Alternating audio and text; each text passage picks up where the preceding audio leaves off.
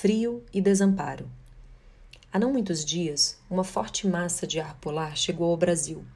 Eu queria dizer atingiu, porque me parece que acertou como um alvo, agressiva e violenta. Essa frente fria chegou e me mostrou um desamparo que eu não conhecia. Vejam, tenho casa, teto, cobertor e casaco, mas eu me senti de alguma forma vulnerável. Enfrentei invernos mais rigorosos, invernos de temperaturas negativas. Não fiquei doente nem com medo. Eu tinha também um teto, roupas adequadas, pausas para uma bebida quente e um abrigo aquecido. Mas quando essa massa insana chegou aqui semana passada, me encontrou assustada. Na primeira noite, prevista como o início das temperaturas mais baixas, acordei quase que de uma em uma hora checando a temperatura, que a cada hora caía em um grau. Tenho por costume olhar a meteorologia praticamente todos os dias Talvez por curiosidade, talvez por uma tentativa de me planejar.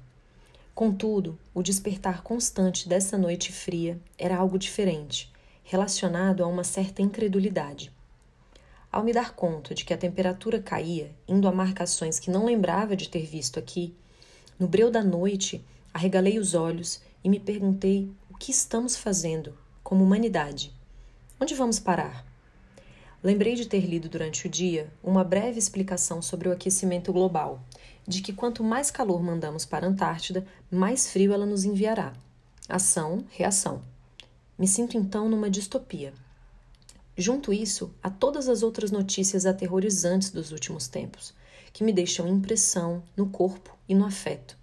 Fico com a certeza de que estamos mesmo vivendo tempos estranhos em que muitos acontecimentos radicais e decisivos tomam lugar e em que parecemos paralisados, inertes. Sinto um profundo desamparo. Nessa noite fria, o frio me deixa frágil, quebrantável, e as madrugadas são sempre graves.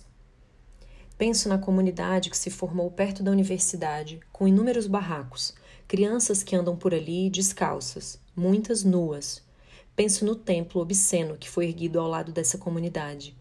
Penso na indecência da miséria, assolada agora e pelos próximos dias por um frio impiedoso.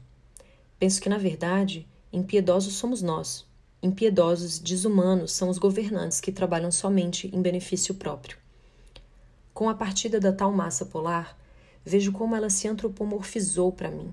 Virou quase uma visita que passa uns dias e vai embora deixando notícias, advertindo sobre tantas coisas. Há um certo alívio, mas é fato que seu peso e seu volume deixaram uma marca em mim que ainda me intriga.